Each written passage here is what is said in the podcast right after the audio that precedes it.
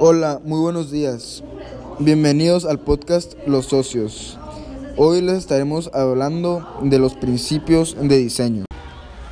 Vamos a empezar con el primer subtema que es contraste.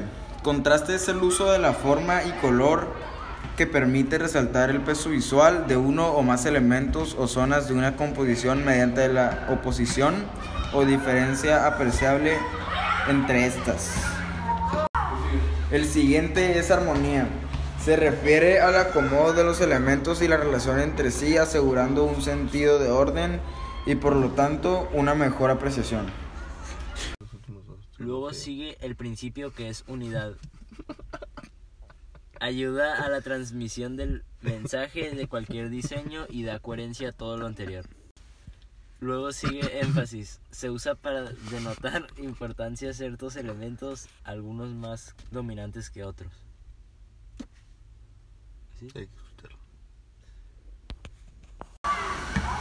Derechos del autor consiste en que la propiedad intelectual es cualquier cosa que el individuo haya creado o escrito. Esto quiere decir que si una persona diseña un proyecto, eso creado es propiedad de quien lo hizo.